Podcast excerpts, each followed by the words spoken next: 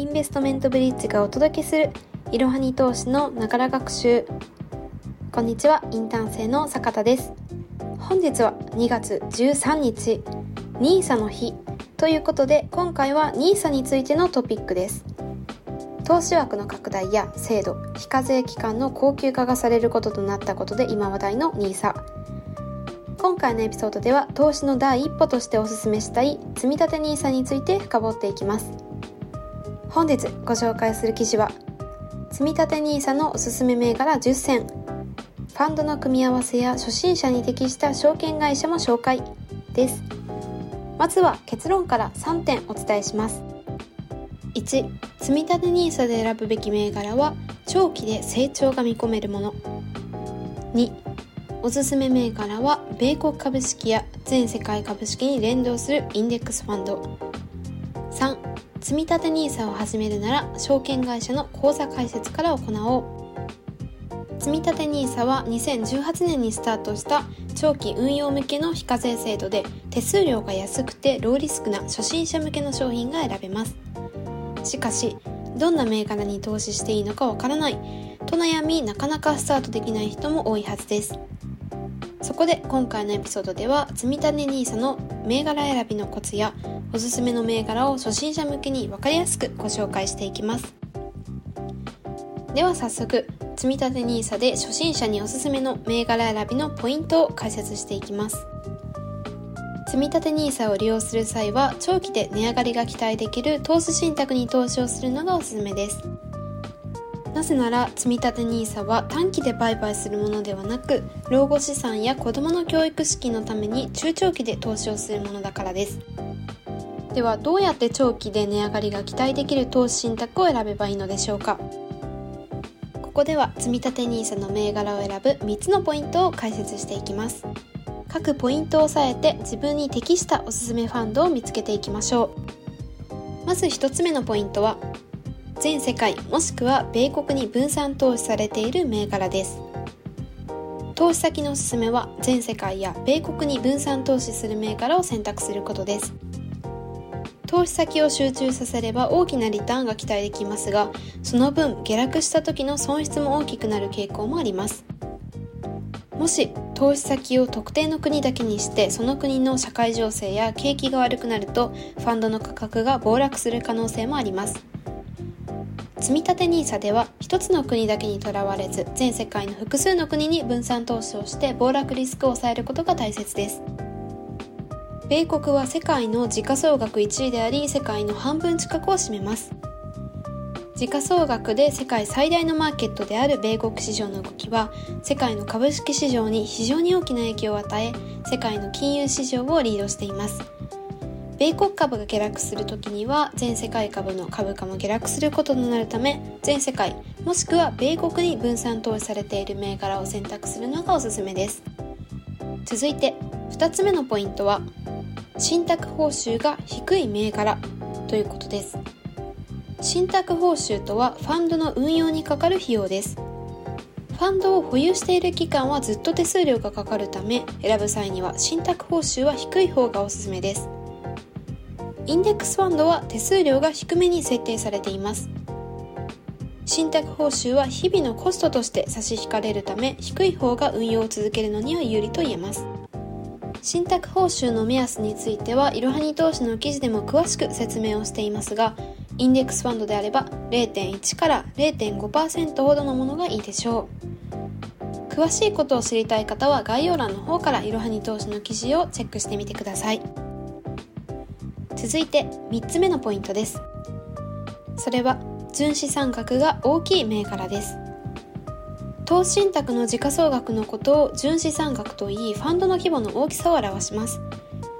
純資産額が大きいほどそのファンドへの投資金額が多いということなので継続した運用が見込めます。もし純資産額が少ないと運用がストップする可能性があります。ちなみに運用が強制終了されることを繰り上げ償還と言います。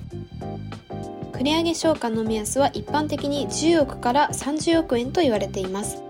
そのため純資産額が大きい銘柄を選ぶ方がいいでしょう。人気のインデックスファンドなら純資産額は数千億円程度あることが多いです。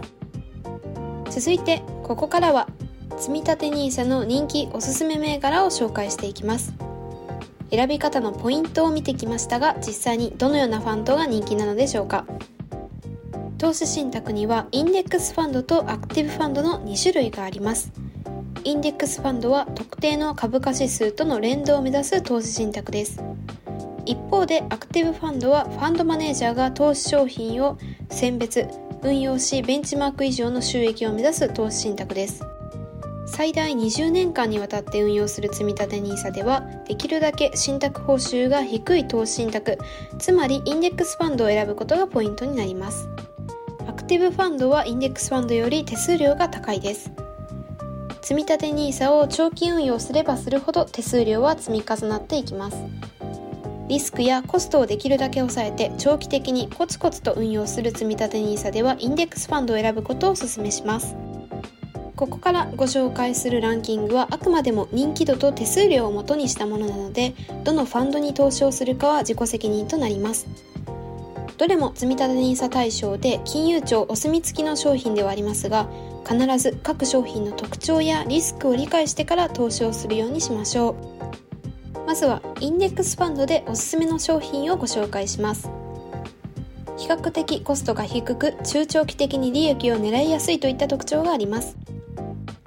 数あるインデックスファンドの中でも投初心者から人気を集めている商品を今回は3つご紹介します。まずはじめにご紹介をするのは SBIV S&P500 インデックスファンドです。SBIV S&P500 インデックスファンドは低コストで米国株式に投資ができる人気の高い投資信託です。米国の代表的な株価数である S&P500 指数に連動する投資成果を目指すファンドでこの商品を購入するだけでアメリカの主要企業500社へ投資できるのと同等の効果が期待できます。さらに信託報酬は年0.0938%程度となっており S&P500 への連動を目指す商品の中でも最安クラスの手数料です。おすすめの2つ目の商品は EMAX スリム全世界株式オールカントリーです。EMAX スリム全世界株式は国内海外先進国新興国すべてを含む全世界の株式に投資できるインデックスファンドです。今最も経済が発達しているのはアメリカですが今後どの国が台頭するのかは誰にも分かりません。この商品を買うだけで世界の約50カ国に幅広く分散投資できることからカントリーリスクを大きく減らして投資できます。まさに地域の分散をバランスよく行っている銘柄です。さらにこの銘柄は経済の移り変わりに合わせて各地域へ投資をする割合組入れ銘柄をファンド内で自動的に入れ替えが行われます。さらに EMAX Slim シリーズでは業界最低水準の運用コストを目指し続けるのでどのインデックスファンドに投資するべきか悩んでいる方には特におすすめの商品だと言えるでしょう。3つ目にご紹介をするのは楽天全米株式インデックスファンドです。幅広い米国株式に投資をできるのが楽天全米株式インデックスファンドです。米国株式市場の約4000銘柄に投資でき投資対象には中小銘柄も網羅されているので幅広く分散投資できます。米国企業全体に投資をしたい方はこの投資信託がいいでしょう。続いてはアクティブファンドでおすすめの商品をご紹介していきます。アクティブファンドとはプロのファンドマネージャーが投資商品を選別運用している投資信託です。インデックスファンドに比べてコストは高いですが運用成果がベンチマークを上回ることを目指しているのでインデックスファンドよりも大きな利益を得られる可能性があります。バリュー投資グロース投資など狙いを絞ったテーマ型ファンドもあるのであなたの希望に沿ったファンドを見つけやすいです。ちなみに2022年の12月16日時点では積立 NISA の対象となる投資信託209本のうちアクティブファンドは24本です。とはいえ、いずれも金融庁が設けた基準をクリアした商品ですので、長期分散投資に適した投資信託と言えます。ここでは初心者向けの銘柄を3つご紹介します。まず、はじめにご紹介をするのは、ひふみプラスですひふみプラスはレオスキャピタルワークス株式会社が提供している投資信託の一つで日本の成長企業の投資をするアクティブファンドです。直近では大型株や米国株にも資金をシフト中で海外株式も12%程度組み入れています。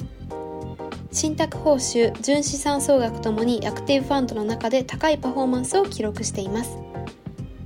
全く同じ運用方法投資銘柄にひふみ投信がありますがレオス直売のひふみ投資に対しひふみプラスは SBI 証券楽天証券など多くの金融機関で取り扱われています。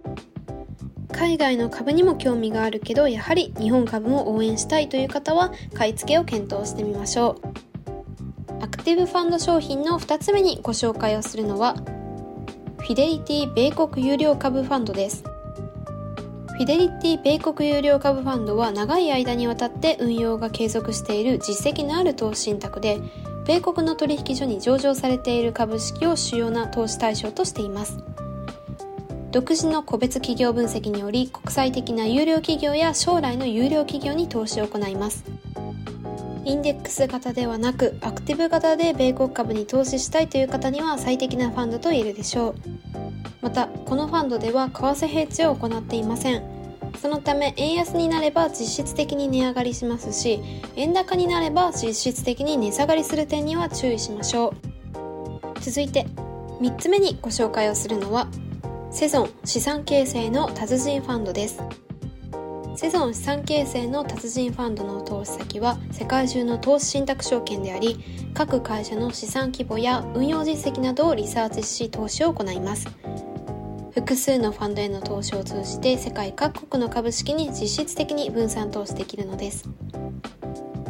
安定資産とリスク資産を組み合わせることでより効果的な分散投資の実現を可能にしています。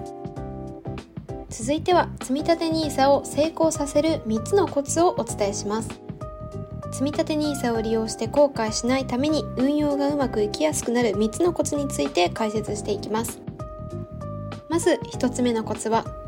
長期的な目線を持つということです。積立 NISA を利用するときには長期的な目線を持って運用しましょう。というのも短期的に見ると元本割れをする可能性がありますがアメリカの株式に連動するインデックスに10年から20年といった長期的な目線で運用すると過去のデータ上だと元本割れしないためです。アメリカの代表的な株価指数である S&P500 に連動する VOO の株価チャートを見てみると直近ではやや値下がりをしているものの綺麗な右肩上がりのチャートを描いています。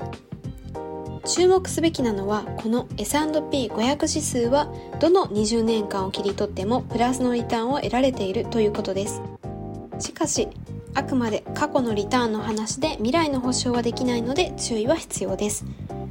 とはいえこれまでの実績から考えると積立 NISA を活用して長期投資をするメリットは十分にあると言えるでしょう。今日買って1ヶ月後の株価が下がって含み損になっていっても気にすることなくコツコツと投資を続けられる人が将来リターンは安くなるのです。続いて2つ目のコツはドルコスト平均法を続けるということです。ドルコスト平均法は定額で長期にわたり商品を購入することで時間を分散し短期のマーケットトレンドの影響を抑える手法です。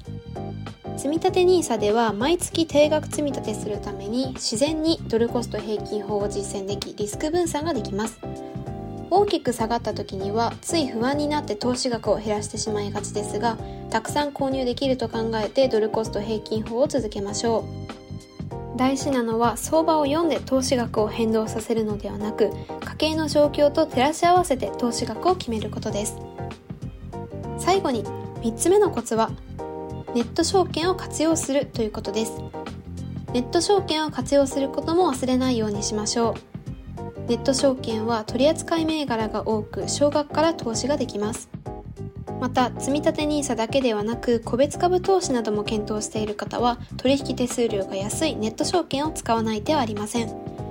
手数料をかければパフォーマンスが良くなるわけではないので手数料はなるべく安いところから選ぶべきです。いろはに投資の記事ではこの他に積立 NISA でおすすめの組み合わせや積立 NISA におすすめの証券会社をご紹介しています。ぜひ概要欄の方からチェックしてみてください。今回のエピソードでは積立 NISA のおすすめ銘柄を中心に成功させるコツなどを解説してきました。最後に重要なポイントを3つにまとめます。1積立 NISA で選ぶべき銘柄は長期で成長が見込めるもの。2おすすめ銘柄は米国株式や全世界株式に連動するインデックスファンド。3積立 NISA を始めるなら証券会社の口座開設から行おう。本日の息抜き。今日2月13日は語呂合わせで NISA の日とされています。いろはに投資の記事やこのポッドキャストのエピソードでもたびたび NISA については取り上げてきました。NISA について岸田首相は昨年9月にニューヨーク証券取引所で資産所得の倍増のためには NISA の高級化が欠かせないと発言しました。そこで12月自民党のウェブサイトにて令和5年度の税制改正大綱が発表されました。ここでは新 NISA がどうなるのかを簡単に解説していきます。まず1つ目のポイントは制度非課税期間の高級化です。今までは積立 NISA が2042年まで一般 NISA が2023年までとなっており2024年から一般 NISA のみ新たな制度に移行する予定でした。しかし今回の改正ではどちらも制度非課税期間が恒久化されることになります。2つ目は投資枠の拡大です。2024年の改正後は積立 NISA が年間120万円一般 NISA が年間240万円となり投資可能期間は無期限となります。3つ目は積立 NISA そして一般 NISA を併用できるようになるということです。例えば積立 NISA で毎月積み立てをしつつ個別株投資やアメリカ株投資も一般 NISA で投資できるようになるということです。資産形成は老後2000万円問題に回るように非常に重要になってきています。2月13日 NISA の日ということでまだあまり NISA についてわからないという方も今日を機にいろはに投資のポッドキャストや記事から NISA について一緒に学んでいきましょう。本日も最後までご視聴いただきありがとうございました。ぜひこの番組への登録と評価をお願いいたします。ポッドキャストのほか公式 LINE アカウント Twitter、Instagram、Facebook と各種 SNS においても投稿しているのでそちらもぜひフォローをよろしくお願いいたします。ローマ字でアットいろはに投資です。また株式会社インベストメントブリッジは個人投資家向けの IR 企業情報サイトブリッジサロンも運営しています。こちらも説明欄記載の URL よりぜひご覧ください。